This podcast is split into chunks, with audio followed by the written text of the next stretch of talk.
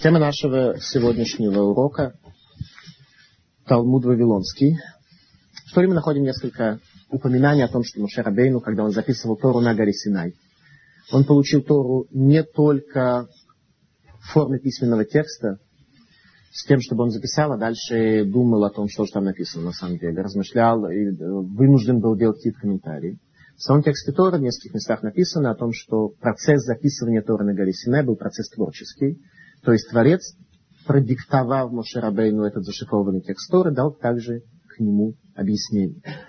То есть Мошерабейну получил Тору в совокупности двух учений, Торы письменной и Торы устной. При этом Тора устная является основным знанием, поскольку оно широкое, распространенное и многомерное, в то время как Тора письменная является только кратким и зашифрованным текстом, у которого нет никакого простого значения. Тема нашего сегодняшнего урока мы прочтем с вами одну Мишну, всего лишь одну теорему, ибо под Мишной, сформулированной во втором веке новой эры окончательно, можно понять как формулировка какой-то теоремы, и дальше Талмуд занимается доказательством этой теоремы и раскрытием каких-то ее сторон и углов. Мы сегодня будем учить трактат Гитин, трактат, который занимается вопросами развода. И начнем с самой последней Мишны, самого последней теоремы трактата Гитин. Гет на иврите означает разводное письмо. И что интересно, это то, что по поводу развода в тексте Торы сказано буквально три посука, три стиха, в то время как Талмуд, вот этот целый большой трактат Талмуда, на 90 листов, где каждый лист мудрые люди, умеющие учить Талмуд, могут изучать в течение, ну, скажем, от э, одного дня до нескольких лет, один лист. Вот эта вот книга написана вся для того, чтобы объяснить три строчки то. Что уже само по себе является хорошим доказательством того, что действительно Тора была дана в устной форме, а то, что написано письменно, это исключительно зашифрованный текст. Давайте попытаемся прочесть сначала слова Торы. Что Тора говорит о разводе, как мужчина разводит женщину. Дальше попытаемся задать себе несколько вопросов, которые вообще могут принципиально возникнуть из этого текста, где в тексте есть неясности. И после этого мы выучим с вами одну тему, а именно, каковы могут быть основания для развода. То есть, можно развести женщину просто так, в любой ситуации. Захотел, развел. Или для этого требуются лишь какие-то условия Что муж имеет право развести свою жену только если нашел он в ее поведении какие-то недостатки. А просто так нельзя. Увидеть.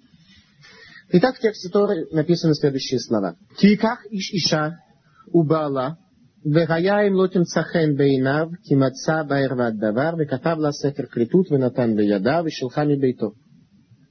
Когда возьмет человек женщину и войдет к ней, и если случится, что не находит она милости в его глазах, ибо нашел он в ней мерзости элемент, тогда напишет он ей разводное письмо и даст в руку и вышлет из своего дома. Вы Ваяцами бейтой, выйдет она из дома. Вы Вегалха вегайтала и шахер. И выйдет замуж за другого человека. За второго мужа. Вы Весина гаиша ахарон векатавла сефер критут венатан бейада вешелхами бейто מביתו. או כי ימות האיש האחרון אשר לקחה לו לאישה, לא יוכל בעלה הראשון אשר שלחה לשוב לקחת להיות לו לאישה, אחרי אשר הוטמע כי תאהבה הוא לפני השם ולא תחטיא את הארץ אשר השם אלוקיך נותן לך נחלה что если возненавидит ее второй муж и напишет ей тоже разводное письмо, и даст ей в руку, и вышлет из дома, либо если умрет второй муж, то первый муж не может взять ее назад. То есть в обычной ситуации, если муж развел свою жену, и она не выходила замуж, он может ее теоретически вернуть себе назад, в случае, если муж не является коином, которому запрещено жениться на разведенной женщине, в частности, на жене своей первой, которую он тоже развел. Это все, что сказано о Гете. Больше не сказано ничего.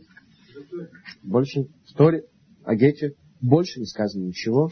Вот на эти слова есть целая книга, которая эти слова анализирует. Множество вопросов, на первый взгляд, возникают здесь, в этом тексте. Что это за книга Критут? Как ее нужно давать? и как она написана, какое должно быть намерение. Множество, множество, множество законов из этого вытекают. На первый взгляд, сам текст достаточный. То есть человек берет, пишет разодное письмо и все. Что в нем нужно написать? Оказывается, существует много тысяч законов, нарушение одного из которых приводит гет к тому, что он становится недействительным. В течение последнего больше чем года я изучаю трактат Гити с Галахой. Больше чем год я изучаю этот посуд. То есть изучал в свое время. Когда я учил, то я его изучал больше, чем год. Начнем с последней Мишны. Итак, наша тема следующая. Есть ли какие-то основания для развода, то есть, э, что если эти основания не исполняются, то муж не имеет права развести свою жену. Мишна гласит следующее. Бейт Шамай умрим. Лой гареш адам это что или им кен мацаба двар ирва. Шинамарки мацаба ирва давар. Убейт гилель умрим. Афилу гигдиха шило, Шинамарки мацаба ирва давар. Раби Акива умер афилу маца херет меагимену. Шинамар вегаяем лотим цахем бейна. Есть у нас спор между тремя мудрецами относительно того, что является основанием для развода. Бейт Шамай говорит, не имеет право человек развести свою жену, иначе как если она совершила разврат или была зафиксирована за нескромным поведением. То есть э, нескромно одевалась, разговаривала с мужчинами на рынке, то есть имеется в виду с сторонними мужчинами в общественном владении. Иначе, как если женщина вела себя нескромно или совершила разврат, тогда с ней развестись нельзя. Откуда знает это Бейт Шамай? Шинеймар, как сказано в посуке, кимаца байрват давар. Что если нашел он в ней элемент мерзости, элемент разврата, то тогда можно с ней развестись. Еще раз, посук, слово, эти, слова Тор написано так. Киках ищиша у балах, человек женится на своей жене и войдет к ней, и если не найдет она милости, потому что нашел ба эрват давар, поскольку нашел в ней разврат, тогда можно развестись. Значит, если женщина ведет себя достойно, то человек развестись с ней не может. Так получается. Бейт Гилель, школа Гилеля не согласна со школой Шамая. Заодно мы с вами увидим, как возникают споры между мудрецами и как они разрешаются. И где истина. И Бейт Гилель говорит, даже если у нее подгорела пища, если женщина, когда она готовила пищу, пища ее подгорела, это основание для развода. Не нужно чтобы она совершила разврат, для того, чтобы иметь право с ней развестись. Даже если у нее подгорела пища, это основание для развода. Как сказано, Кимацаба, Эрват, Давар. Тот же самый стих. Бейт Гилель делает из нее другой вывод. А именно, что написано? Когда найдет в ней разврат, или давар, или какую-то другую причину, или какой-то другой недостаток. То есть не обязательно разврат, можно и даже другой недостаток, если у женщины есть. Это уже основание для развода. Раби Акива говорит, Раби Акива спорит с обеими точками зрения и говорит, Афилу маца херет неагимен, даже если нашел другую, более достойную, чем прежнюю. Как сказано, Вегая им лотим цахен бейнав. И будет, если не нашла она милости в его глазах.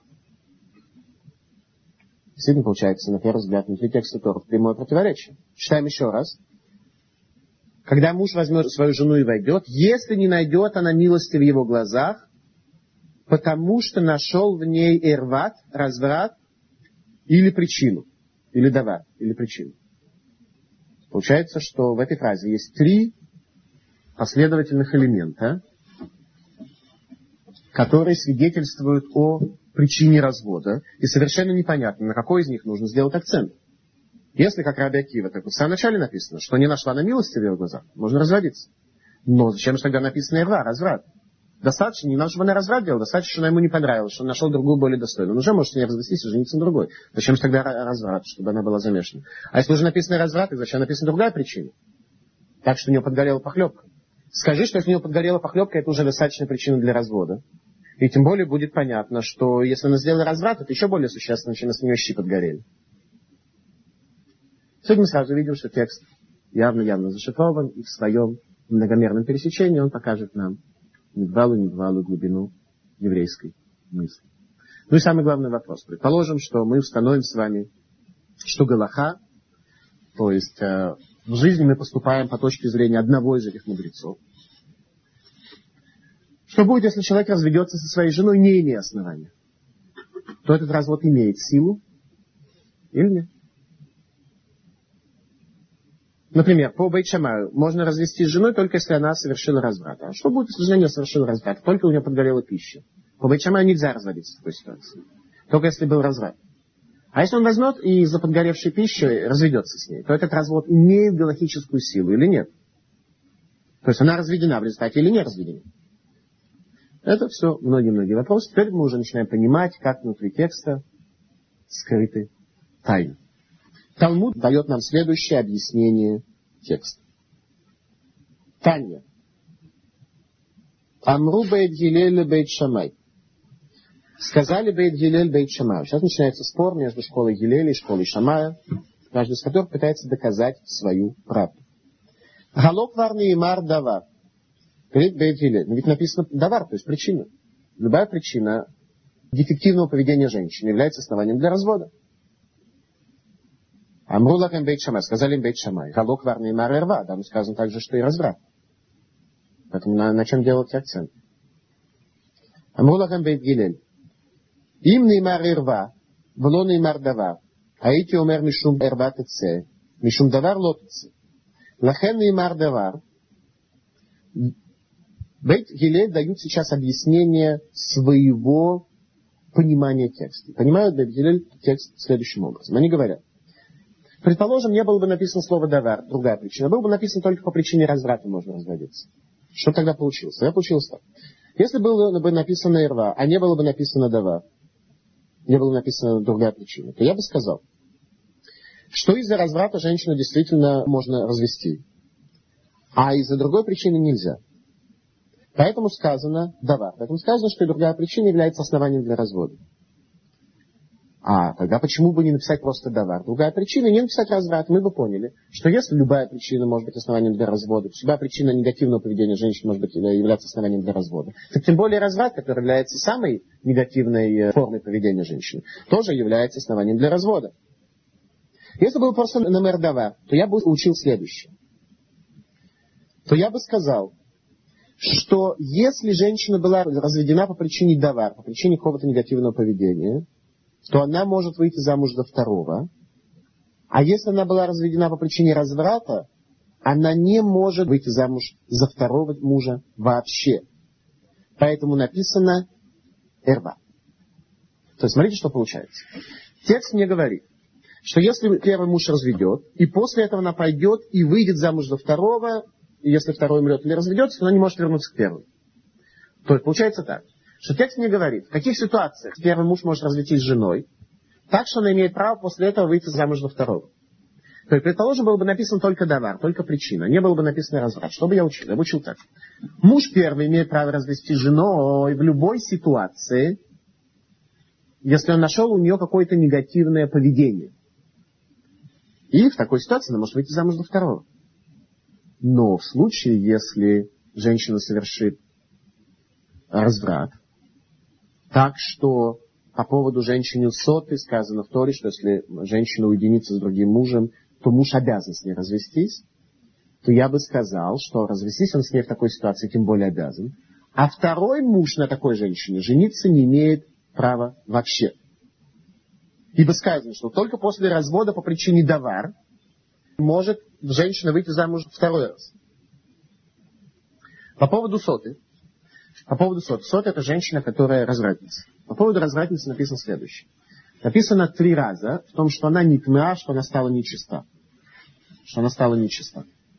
И комментаторы объясняют, что нечиста она стала в трех аспектах. По отношению к мужу, по отношению к любовнику и по отношению к труме, если она дочь Кагена, она не имеет права есть кагенские подношения. Что значит нечиста? Что такое лошон тмеа? Что такое нечистый? Нечистый может быть по-разному.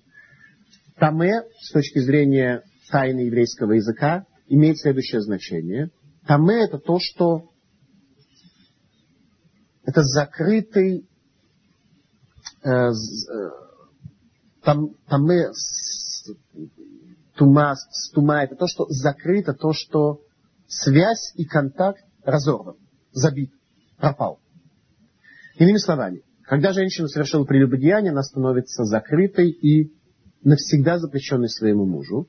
Так что, если этот муж будет продолжать с ней жить, то это то же самое, что он живет э, с другой женщиной, ему запрещенной, например, как Каген, который живет э, с разведенной женщиной. То есть это не разврат, за который положена смертная казнь или отрезание души, но это запрет, как, например, человек, который женится на мамзерет, на незаконно рожденной женщине, женщине и так далее, и так далее. То есть она становится ему абсолютно запрещена. Поэтому, если бы не было бы написано, что здесь муж имеет право развести женщины по причине ирва, а только по причине давар, то я бы учил следующее, что если муж развелся с женой по причине давар, то имеет право выйти замуж она за второго, но если он с ней развелся по причине рва, по причине разврата, когда он был обязан с ней развестись, отсюда означает, что как она стала тмеа и запрещена для него, так же она стала запрещена для любого последующего мужчины. Имеется в виду, что женщина, которая хоть раз в своей жизни совершила разврат, она не может выйти за никого другого. Так бы мы поняли, если бы не было написано «эрват давар», что если муж разводит жену и по причине «эрва» и по причине «давар», она все-таки может выйти замуж за второго. Бейт Шамай, Гай давар май авидлей. А по Шамаю, который говорит, что основания для развода, они только в случае, если женщина совершила разврат. Почему по Бейт Шамаю написано слово «давар»? Причина. По Бейт Шамаю, который говорит, что женщину в случае, если у нее подгорела похлебка, нельзя разводить. А можно разводить только если был разврат. Зачем вообще написано слово «давар»? Вообще просто, и я нашел у нее разврат, да, рва, тогда разведи. Говорит Бейт Шамай, Неймар кан давар, неймар лигалан давар. Сказано здесь давар, в ситуации развода. В неймар лигалан давар. И сказано слово давар в вопросе о свидетельстве. А именно, есть такой посук в книге Дворим, глава Ютет. Альпишнаем идим, альпишлоша идим якум давар. На основании двух или трех свидетелей будет доказано это дело. То есть, свидетельство имеет силу только тогда, когда свидетели, свидетельствующие о, например, финансовой задолженности или свидетельствующие об убийстве, или свидетельствующие о каком-то другом преступлении человека, должны быть в количестве от двух свидетелей и больше. Только тогда мы принимаем свидетельское показание. Только тогда мы принимаем свидетельское показание. Поэтому слово «давар», прописанное по поводу женщины, которую можно развести, оно мне намекает на то, что этот разврат должен быть засвидетельствован двумя свидетелями, чтобы женщина была запрещена для мужа, и как следствие он имел право ее выгнать. Как сказано, Малый галан бешнеедим, как любое свидетельское доказательство может быть принято только на основании двух свидетелей, а в кан бешнеедим, также и здесь должно быть это доказано двумя свидетелями. То есть, например, если мужу кто-то сказал, один человек, даже если он на него полагается, что его жена совершила разврат, но сам он ему не верит, то развестись он с ней не обязан и не имеет права побыть женой. Только муж имеет право развестись со своей женой, когда ирва, ее разврат, для него является абсолютно ясным как давар. Например, если он сам видел. Это основание для развода. Или если пришли два кошерных свидетеля, на которые можно положиться, и говорят, что они видели, как его жена совершила разврат, тогда это тоже основание для развода. Но если у него есть только какие-то слухи, сплетни и так далее, то это не является основанием для развода. Как мы с вами сказали, что по Шамаю слово «давар» написано для того, чтобы свидетельство о разврате было абсолютным. И также мы сказали, что если сам муж, например, застал свою жену за развратом, это тоже основание для развода, потому что он знает, ему не нужно свидетель, он сам знает, что его жена согрешила. В чем же разница между знанием мужа о грехе своей жены или если есть два свидетеля? Разница такая. Обязан ли он ей выплатить ктубу, которую прописана ей по брачному соглашению или нет? Например, если у мужа есть два кошерных свидетеля, что женщина согрешила, то он приводит их в Бейдин, и они свидетельствуют, что жена его совершила прелюбодеяние. В такой ситуации она теряет сумму ктубы. Но, если он сам видел прелюбодеяние, а свидетелей при этом не было, и жена отказывается, он имеет право с ней развестись на основании своего свидетельства, на основании своего иска, но к тубу я обязан заплатить. Иначе каждый муж, который захочет развестись со своей женой, расскажет про нее историю о том, что она совершила прелюбодеяние, и освободится таким образом от выплаты тубы. Поэтому, если у мужа нет доказательства, он обязан с ней развестись, и Бейдин позволит ему развестись с ней на основании ее собственного иска, но при этом должен заплатить ей тубу по брачному соглашению. После того, как мы поняли с вами позиции Бейт Шама и Бейт Гилеля, начнем с понимания того, что говорит Раби Акива о том, что с женщиной можно развестись, даже если она не совершила прелюбодеяние, и даже если она хорошая повариха, и пища у нее не подгорает, и нет никаких других э, зафиксированных недостатков в ней. Женщиной можно развестись на основании того, что он нашел другую, более достойную, чем первая. Откуда Раби Акива делает такой вывод. Говорит Раби Акива, Вафилу Мацахерет Неагемена, даже если нашел другую, более достойную, чем она. Спрашивает Талмуд Бемай Камифлиги, в чем суть спора между мудрецами, то есть Бейт Шамай с одной стороны и Раби Акивой с другой стороны. Но прежде чем мы коснемся позиции Раби Акивы, я бы хотел немножко подвести вопрос спора между Бейт и Бейт. В чем суть их спора? Почему? То есть э, мы поняли, как они это выучивают из стихов. Мы поняли логику Талмуда. Но сейчас бы я хотел э, э, сказать несколько слов относительно сути спора между Бейт Шамаем и Бейт Гилелем вообще. Дело в том, что в Талмуде одним из самых распространенных споров в Мишне является спор между Бейт Гилелем и Бейт Шамаем. В чем у них разница в их жизненной позиции? Разница у них следующая. Бейт Шамай и Бейт Гилель принципиально иначе смотрят на воззрение на мир и что такое человек. А именно, Бейт Шамай видят человека существом принципиально иным, чем Бейт Гилель. Поэтому их понимание, их способ выведения Галахи тоже отличается. Простой пример. Как то Галаха? Если у нас есть спор между Шамаем и Гилелем, как то Галаха? Сказано в трактате Ирувин Вавилонского Талмуда следующие слова что Эйлу Вейлу Диврейлу Ким Хаим, Вагалаха как Бейт Гилель. И то, и другое являются слова Бога, живого, но Галаха как Бейт Гилель. Теперь вопрос, почему? Ну, во-первых, как может и то, и другое быть спором Бога живого? По всей видимости, Бог живой, он имел в виду либо одно толкование, либо другое толкование. Трудно придумать, что предположить, что оба толкования являются правильными, когда они взаимно противоречат. Например, если женщина не совершила разврат, то по одному из них с ней нельзя разводиться, а по-другому можно. Так что, Бог что имел в виду? Что можно или что нельзя? Он вряд ли мог иметь в виду две вещи сразу. Потому что две вещи сразу, они взаимопротиворечивы, так он мог иметь в виду. Поэтому как может быть, что и тот, и другой слова Бога живого? Объяснение здесь следующее. Дело в том, что в Торе есть много лиц. И в Торе есть много уровней понимания. И все зависит от того, как смотреть на человека, исполняющего заповеди. Продолжением этих слов относительно споров между Шамаем и Гилелем сказано следующее. Что когда придет Машиях, Галаха будет как Шамай. Это означает, что слова Шамая тоже правильные, только актуальны они будут в времена Машиях. Иными словами, взгляд такой. Какая модель более адекватно описывает человека этого мира, то есть мира до прихода Машииха, состояние ГЛМ, состояние сокрытия Бога, модель Шама или модель Гилель. А именно, Шамай смотрит на человека как на существо возвышенное, как на существо великое. Поэтому он понимает, что если у женщины подгорает похлебка, это не основание для развода. А что же да является основанием для развода? Только разврат. Гилель смотрит на человека как на существо, имеющее недостатки, имеющее свои трудности, имеющее свои ограничения. Поэтому видит, что если жена разонравилась мужу на основании похлебки и других таких меркантильных вещей, то, по всей видимости, мир и единство между ними уже настолько разорваны, настолько разрушены, что вместе им жить невозможно. В чем суть спора? Суть спора такая. Есть э, классический спор между Шамаем и Гилелем из которого мы сможем с вами понять принципиально, в чем разница их жизненных позиций. Разница такая. Есть такой способ. Если человек поел, он должен прочесть трапезу после еды. Возникает вопрос, человек поел, забыл прочесть трапезу после еды и уехал, ушел.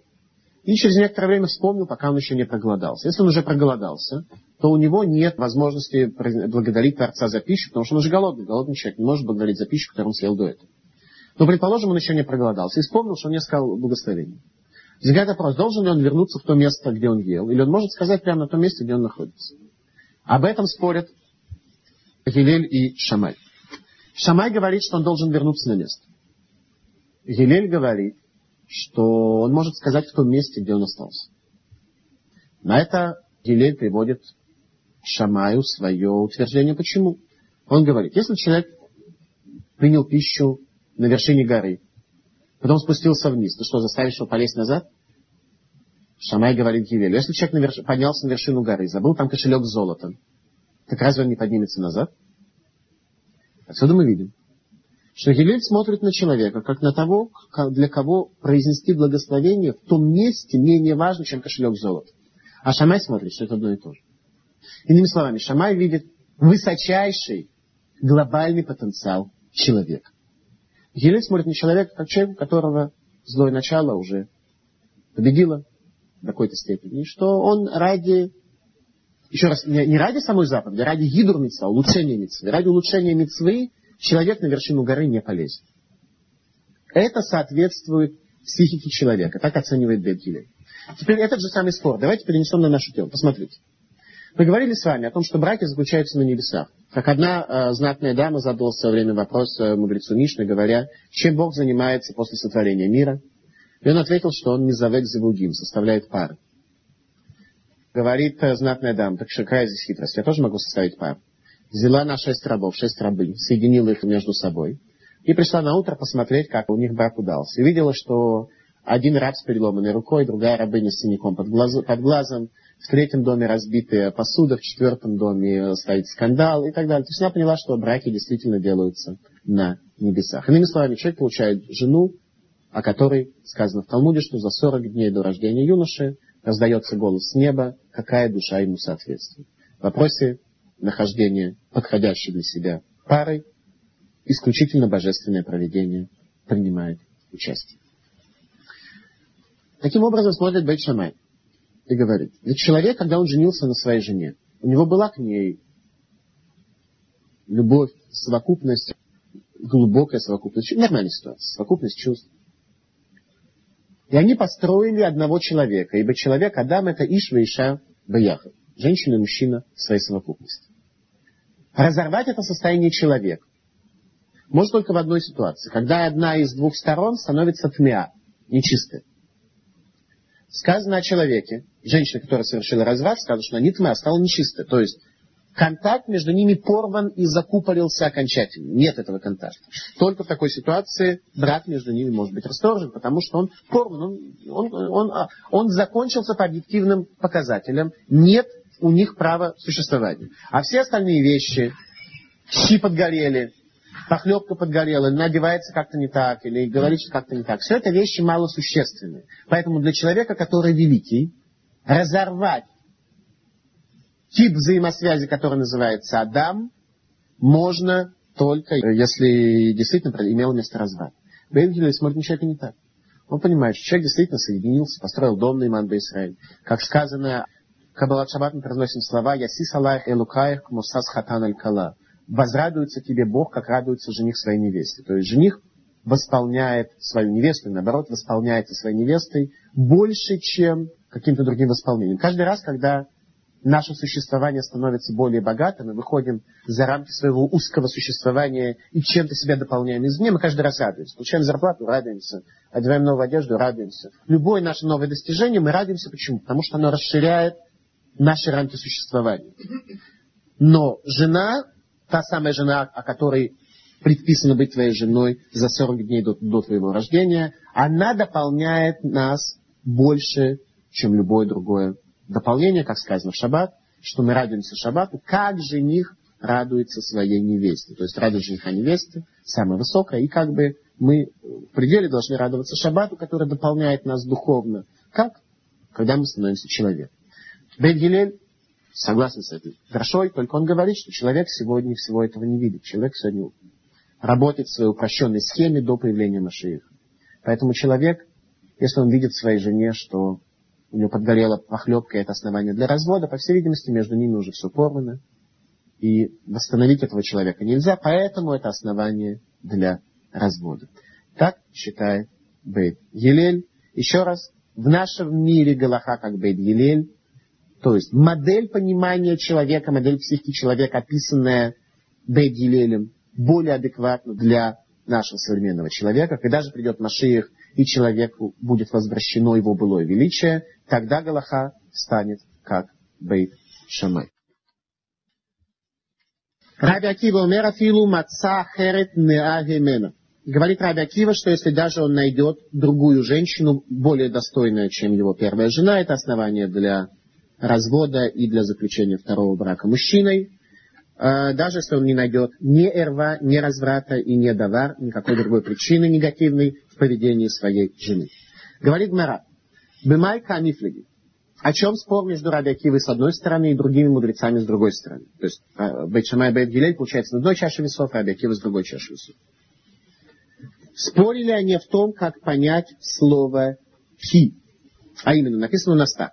По сути, я сейчас читаю Тору.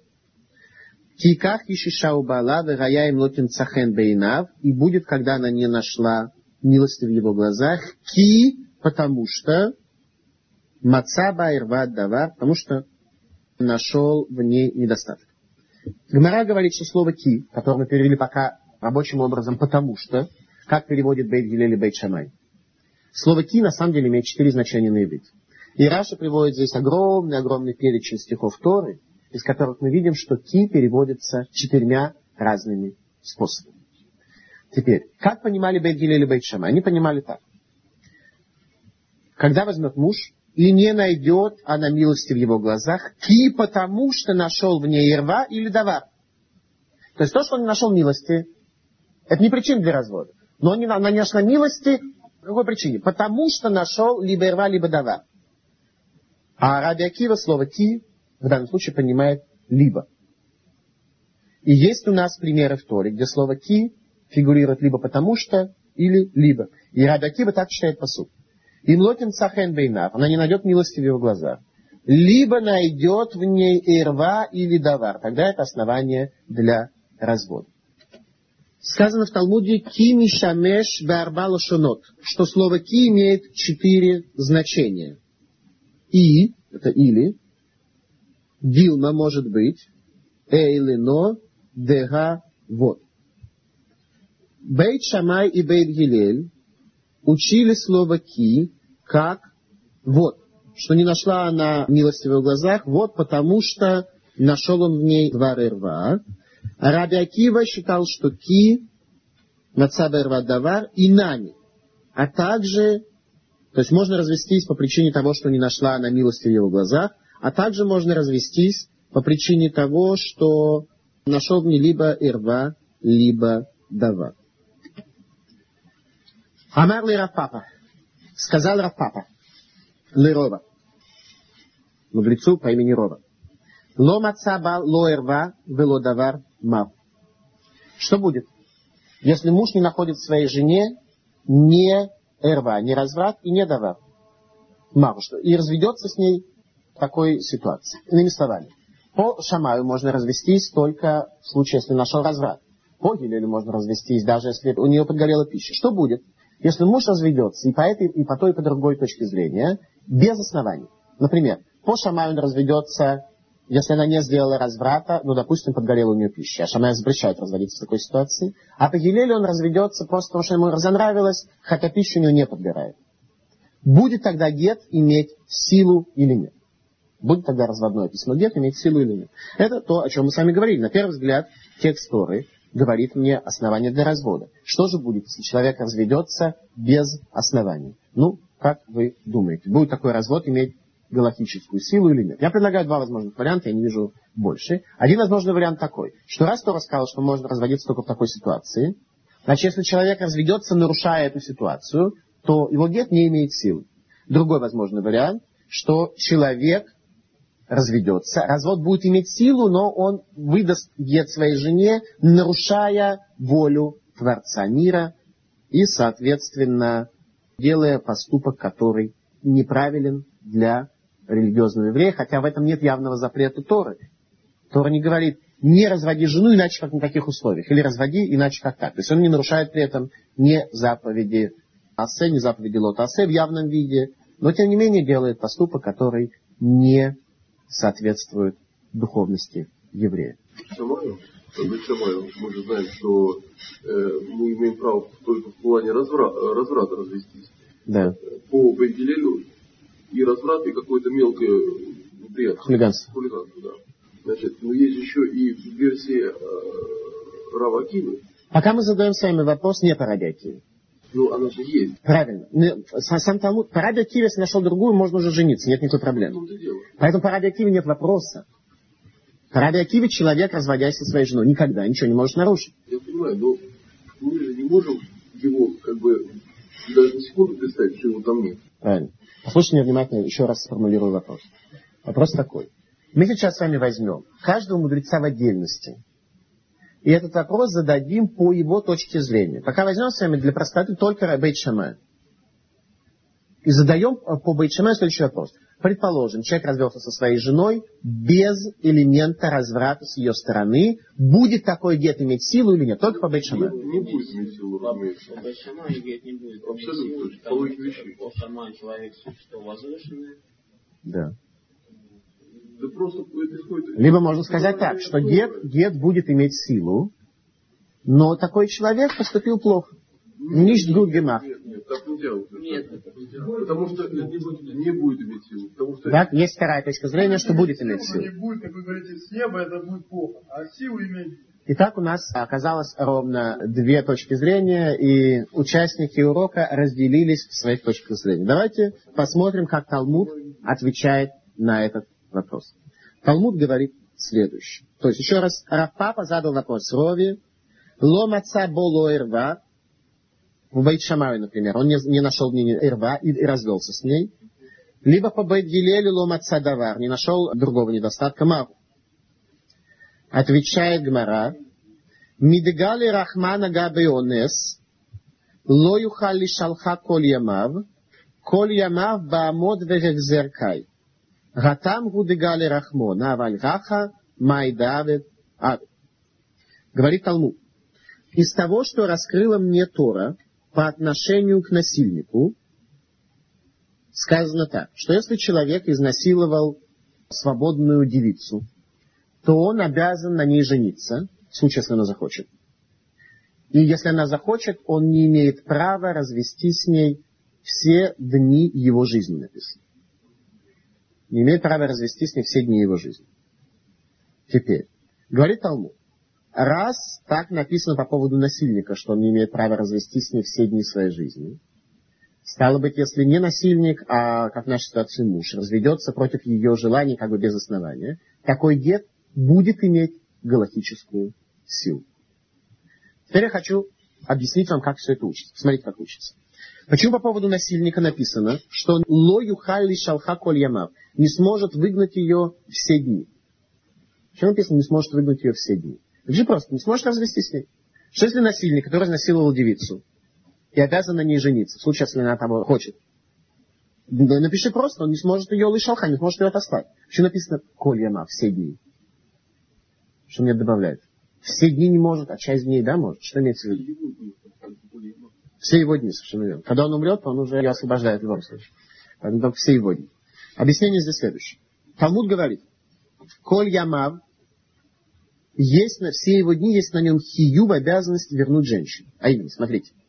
Что будет, если насильник возьмет такие и даст жене разводное письмо, несмотря на то, что ему запрещено с ней разводиться? Если было написано, что он не может с ней развестись просто, то мы бы понимали, что гет не имеет галактической силы. Из того, что написано, что он не может ее отослать на все дни своей жизни, получается, что на часть дней он таки может дать э, разводное письмо. Поэтому с насильником закон будет следующий. Если насильник выписывает жене гет, то этот гет имеет галактическую силу. Она разведена. Но Бейдин по просьбе женщины может заставить его палками вернуть ее назад, снова на ней жениться. Поэтому и написано, что он не может отослать ее на все дни. Машма, что на часть дней он таки да может ее отослать. Поэтому по поводу насильника Тора пришла и сказала, что если насильник даст свой гет против закона Торы, то тогда у Бейдина есть сила физическая взять, заставить его жениться на ней снова.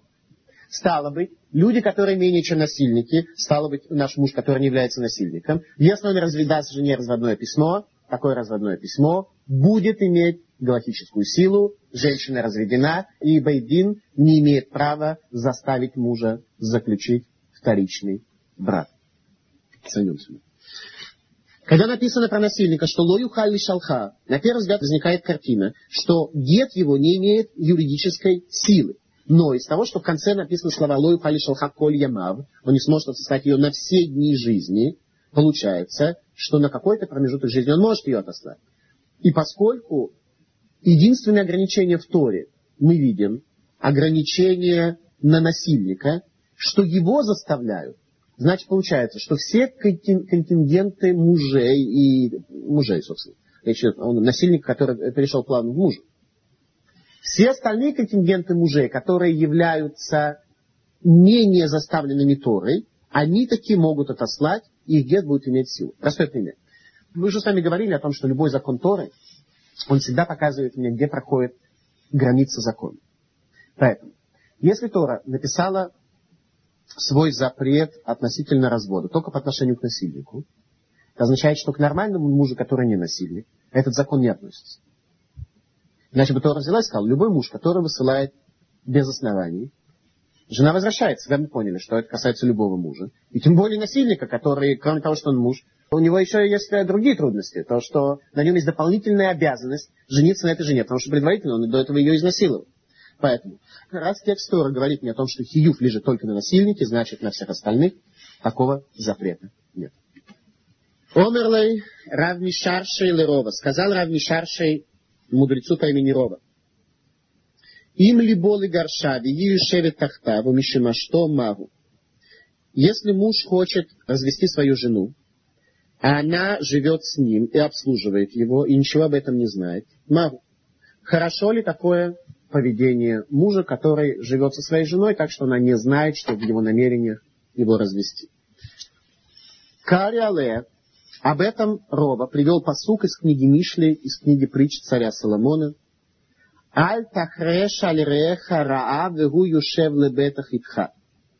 Сказал царь Шломо, не молчи не, не, не, не стань глухим по отношению к ближнему твоему, а он сидит с уверенностью возле тебя. Иными словами, не злоумышляй против ближнего твоего, который находится возле тебя с надеждой и уверенностью. То есть, попросту говоря, это не, не морально. В высшей степени не морально пользоваться услугами своей жены в самом узком и в самом широком смысле слова, когда твое намерение ее развести. Таня. Учили в Барайте. Гая Раби Мейер умер. Говорил Раби Мейер. Кешем шахадаот бемахаль, как есть разные люди с разными мировоззрениями по отношению к пище, как деот бенашим, также у них воззрение на женщин. А именно, есть три человека в плане того, как они относятся к нечистой пище и к нечистому поведению своей жены. Ешлиха Адам, шизву нуфелли тох кусо, везерко вейну шотеру. Зой мидат папас бен Егуда шагая нуэль бифней что, веюце. Есть у тебя человек, которому в стакан с вином падает муха, и он выплескивает все вино и не пьет его, и так поступал человек по имени Папас бен Юда, который запирал свою жену для того, чтобы она не вышла и случайно не обмолвилась словом с каким-то посторонним мужчиной, и выходил. В результате от этого дела родилась женщина Мария Мигдала, которая Мария, которая в христианстве Мария Магдалина называется, от слова Мигдал, что она вместе Мигдаль проживала. При этом есть у нас поправки, поправка в тексте, что поправка комментаторов, что это не та самая Мария Магдалина, которая была связана с христианством, но может быть это поправка цензора. Я не знаю точно, не выяснял этот вопрос. Может быть это поправка цензора, поскольку христиане запрещали евреям публиковать Талмуд э, в его явном э, виде и заставляли что все, что относится к христианству, стирать. Поэтому есть опасность, что может быть это поправка христианского цензора, но точно не знаю, не вы. То есть в результате, когда человек чрезмерно запирает свою жену, то приводит это только к негативным последствиям. Это то, что мы здесь спрашиваем. Ешнаха Адам, второй тип человека. Ешнаха Адам, есть человек, шезву нофель литох кусо, у которого муха падает в его бокал. Вызарковый шатер, он выбрасывает муху и выпивает. Зуги медат колядам. Это нормальный человек. Так поступает обычно средний человек. Шемидаберет и махея векрувея уманиха, который позволяет своей жене разговаривать с братьями ее и с родственниками ее, и он оставляет ее в покое, то есть он это ей позволяет.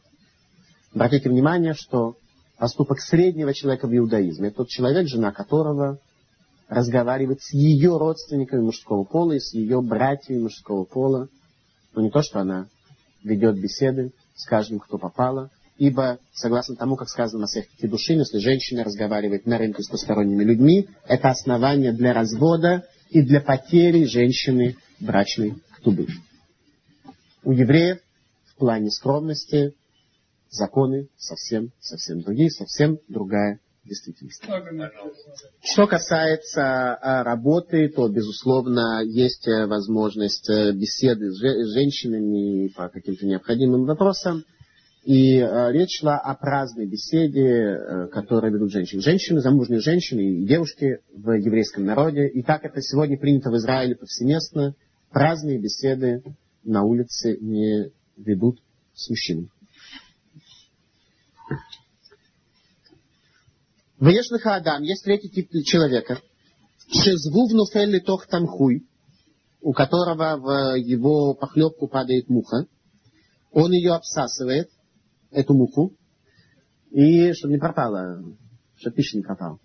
Обсасывает, из каши вынимает муху, обсасывает и ест. Э, не муху, в смысле, а пищу. Тот, кто ест муху, нарушает сразу шесть заповедей Торы. Тот, кто ест свинину, нарушает только один, а тот, кто летающую муху ну, съедает, нарушает сразу шесть. Это особо... Сказано, что еврейский народ Э, есть э, заповедь в Торе не ешь червей, не ешь всяких летающих насекомых, гадов не ешь и всех прочих. Так что в совокупности набирается шесть запретов Торы, которые распространяются на муху. Не уверен точно, что шесть, по-моему, по, по памяти помните мне, что шесть, но того порядка. Э, что касается кашрута, я просто должен здесь заодно уже сказать следующую вещь. О том, что сказано в еврейских книгах, что если бы Творец всех заповедей нам дал только заповеди кашрута, это было бы в высшей степени основание благодарить Его. Почему? Потому что кашрут это то, что приводит нас к тому, что наши тела принципиально строятся из двух видов пищи. И это оказывает влияние на нашу духовность, как мы говорили более подробно в предыдущих лекциях, на состояние взаимосвязи между нашими головами и нашими сердцами, то есть между нашими, между нашей нишама, той душой, которая живет в голове, и собственное я, рух, которая живет в сердце.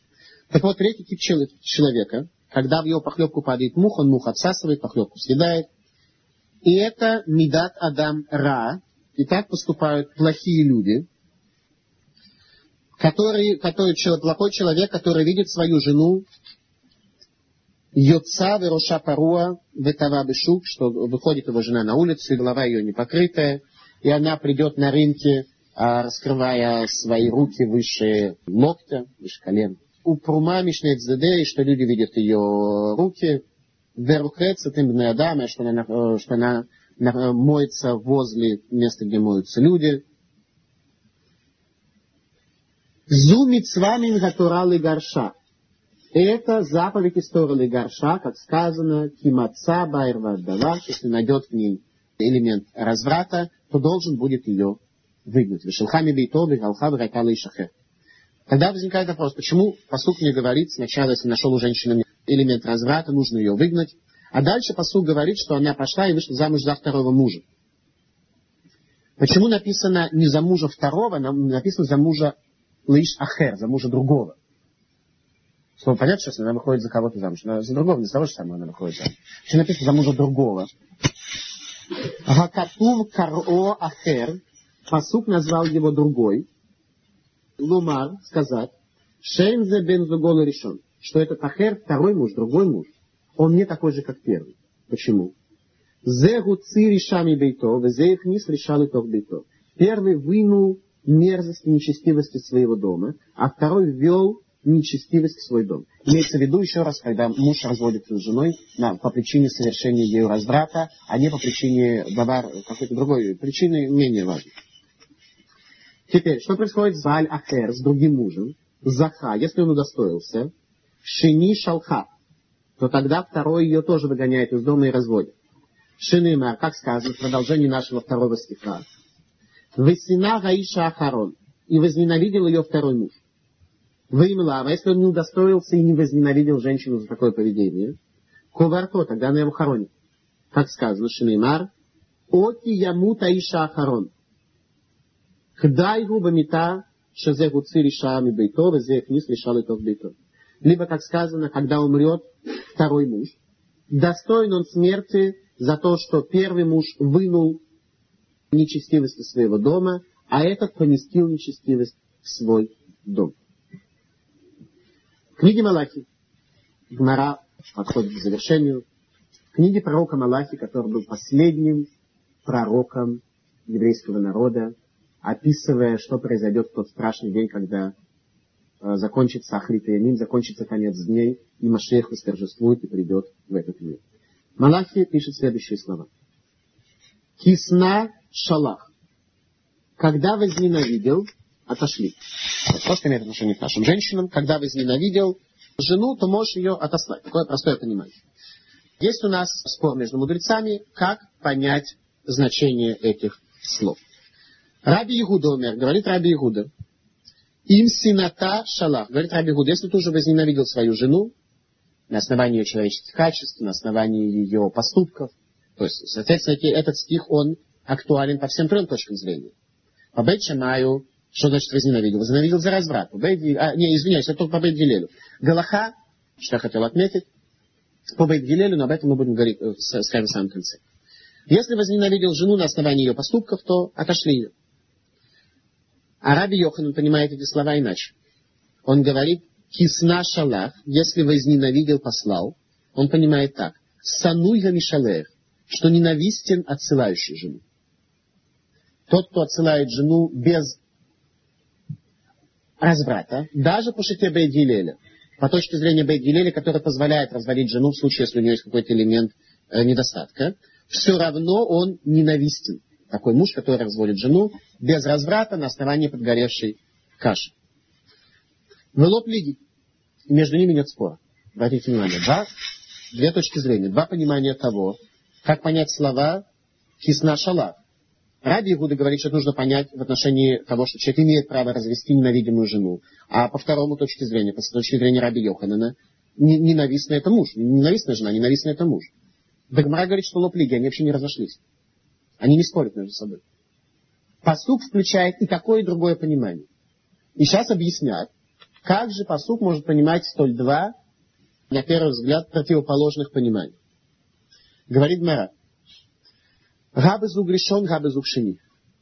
Одно высказывание, первое высказывание Раби Игуда касается первого, э, второго брака, а высказывание Раби Йоханана касается первого брака. А именно, что человек по-настоящему сможет осуществить свой брачный контакт, осуществить близость и тесную связь только с первой женой.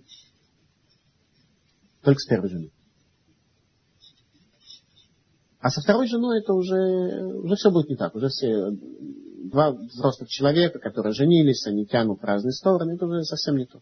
Поэтому Раби Игуда говорил о втором браке. Кисана, если ты вторую жену возненавидел, по поводу которой не было речения с неба о том, что она соответствует тебе, если ты ее возненавидел, то уже ничего не надо делать. Шалах, отошли, это нормально. А Раби Йохан говорит про первую жену, что если ты отсылаешь свою первую жену, то ты сануй, ты ненавистен. Потому что с первой женой нужно сделать все, что в твоих силах, для того, чтобы восстановить мир и контакт. Потому что она предназначена для того, чтобы вы вместе создали Адама. Со второй женой Адама вместе составить намного, намного сложнее. Габезуг решен, габезуг шини. Одно высказывание касается первого брака, второе высказывание второго. Дама Раби Лазар, как сказал Раби Лазар, Коля Мигареши, что решена, Афилу Миздех Мурида Лавдмаот. Каждый, кто изгоняет первую жену, даже жертвенник в храме проливает о нем слезы. Подчеркиваю, не о ней слезы, а о нем проливает слезы жертвенник Иерусалимского храма. Шенеймар, как сказано в словах пророка Малахии, «Везот шинит таасу», и это вы сделали во второй раз, то есть второй грех вы сделали. «Ксот димает мизбех», покрыли слезы жертвенник Гашема, жертвенник Бога. «Бехи ванака», плачем и стенанием покрылся жертвенник Бога. Меэйн от пнот эль минхай, он отказывается повернуться к вашему жертвоприношению, белакаха трацон миядхем, взять желание из ваших рук. Вы амартем, а вы на это отвечаете. На то, что жертвенник отказывается принять ваше жертвоприношение. Вы на это говорите, вы амартем. Альма, что случилось? Чем плохого сделали? Альки Гашем Еид, поскольку Бог свидетельствует, Бейнхау Байнешек Неуреха, между тобой и между женой юности твоей. Ашера та богат таба, по отношению к которой ты совершил предательство.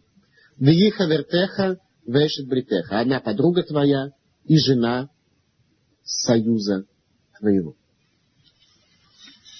Итак, давайте сделаем короткий, короткий э, ракурс в Галаху, ибо пока мы с вами прошли Талмуд и основное выведение точек зрения, и нам нужно будет сделать короткий секунд, короткое завершение того, что же сегодня нас идет на Галаху, как мы поступаем в жизни, реально, согласно решению суда.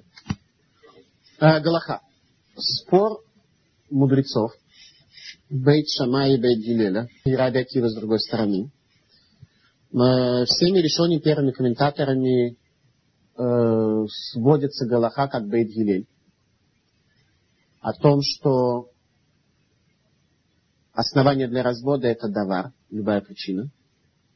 А ирва это возможность второго мужа теоретическая взять, не, не второго, а другого мужа, который духовно отличается от первого, жениться на женщине, даже разведенной от первого по причине ее разврата. Почему это так?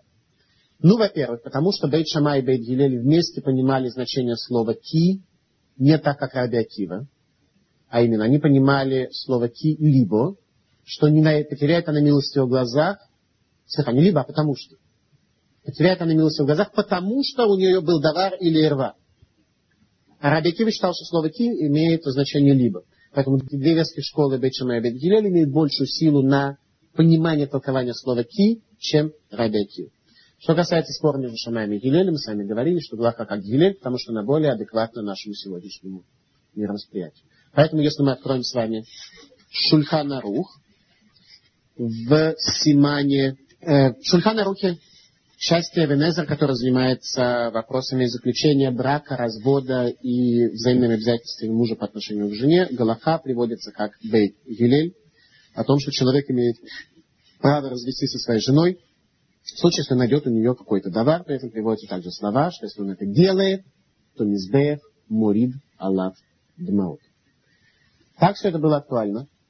Вся эта галаха, как мы выучили, примерно до 800 лет тому назад. 800 лет тому назад Рабейну Гершем, один из самых влиятельных мудрецов Европы, установил запрет разводиться на женщины против ее воли. С этого момента и дальше, с того момента и дальше, развести женщины можно, муж не может на основании своего собственного желания, что она ему разонравилась, что она ему товар какой-то, он обнаружил, что на пищу подвозит и так далее. Что происходит сегодня? А сегодня происходит следующий закон, что развестись можно только по обоюдному желанию обоих. А если одна из сторон не хочет, что происходит тогда? Тогда происходит следующее. Приходит к Байдин муж с женой, допустим, муж хочет развестись, а жена нет. Жена тащит с собой адвоката, равинского, не адвоката такого обычного, а адвоката равинского. Муж тоже тащит с собой адвоката. И муж начинает рассказывать про свою жену, всякие там гадости, такой, что он пища у него подгорает, ну, все кроме разврата при, со свидетелями он э, против нее привел при помощи своего адвоката, который все говорит. А жена, например, не хочет разводиться. Что должна сделать жена? Жена тоже ничего не знает. Ее адвокат говорит, если она начнется, она начнет как-то напираться, тоже ругаться, тогда им скажут, ну давайте разведемся, и все на этом закончится. Что должна сказать жена, если она хочет, чтобы этот брак продолжался? Она приходит и говорит, говорит ее адвокат, говорит в еврейском суде, знаете, я очень глубоко люблю моего мужа. Что тогда скажет Бедин? Тогда Бедин скажет, постарайтесь, ласот, шалом, бай. Постарайтесь между собой договориться. Жена говорит, я бы хотела на это какой-то продолжительный срок времени. Адвокат мужа начинает краснеть, зеленеть, муж тоже. Обычно Бейдин дает один год. На то, чтобы они постарались между собой примириться. Остается один год. Наконец, один год. Проходит, муж продолжает желать. Разводиться, жена продолжает не желать. Тогда муж должен будет ей заплатить какую-то компенсацию за, в завершении к тубе, для того, чтобы она согласилась на развод. Теперь, возьмем обратную ситуацию, а, с которой есть трудность. Например, женщина не хочет принципиально разводиться.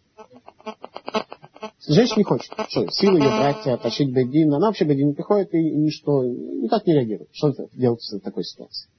Дело в том, что для выходцев из э, Европы тот же самый Рабейну Гершин, который запретил развод э, с женой против ее воли, запретил иметь вторую жену. Для сефардов, э, восточных евреев, это разрешено, для ашкеназ, ашкеназов это запрещено. Поэтому, если жена отказывается принять гет, и Бейдин считает, что она не права, то в такой ситуации теоретически мужу могут разрешить иметь вторую жену. За вторую жену. Сегодня в Израиле. Да, это крайне редко случается. Тем не менее, это... Что? Для ашкеназ, скажем, для сефардов вообще не проблема. Разрешают взять вторую жену, если жена отказывается. Да, конечно. Конечно, конечно. Если жена отказывается. Особенно это точно работает в ситуации, когда первая жена не просто отказывается принять но она еще при этом занимается развратом. То есть она ушла, грубо говоря, к другому человеку и совершает... А, а принять отказывается. Что делать этому мужику? Надо как-то построить свою семью, нужно как-то жениться, как он поступит.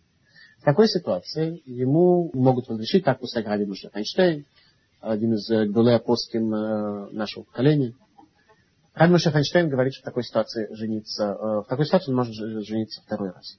Но что происходит в обратной ситуации? То есть, например, муж отказывается развестись с женой, и при этом ведет себя как-то неадекватно. Здесь происходит следующая картина. Жена до тех пор, пока с ней не разведутся, абсолютно запрещена кому бы то ни было другого. Что если муж может иметь теоретически двух, две жены, и в нормальной ситуации это запрещено мудрецами, то есть история муж может иметь, мужчина может иметь несколько жен, то с женщиной ситуация другая.